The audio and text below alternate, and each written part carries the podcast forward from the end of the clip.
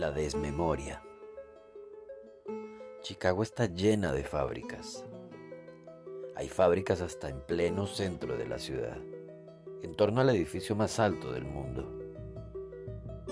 Chicago está llena de fábricas. Chicago está llena de obreros y obreras.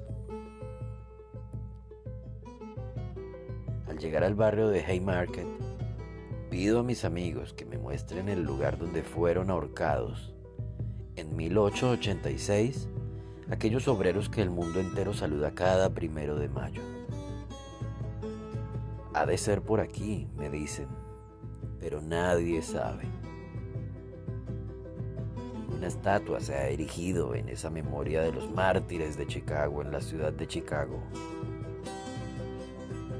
Ni estatua, ni monolito, ni placa de bronce, ni nada.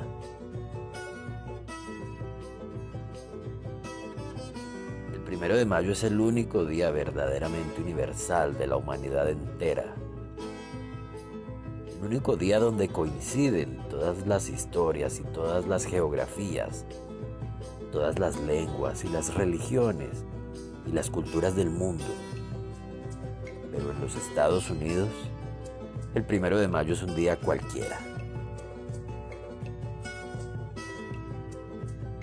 Ese día, la gente trabaja normalmente y nadie, o casi nadie, recuerda que los derechos de la clase obrera no han brotado de la oreja de una cabra, ni de la mano de Dios o del amo.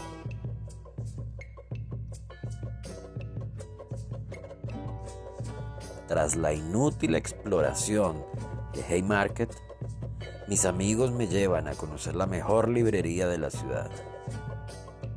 Y allí, por pura casualidad, descubro un viejo cartel que está como esperándome.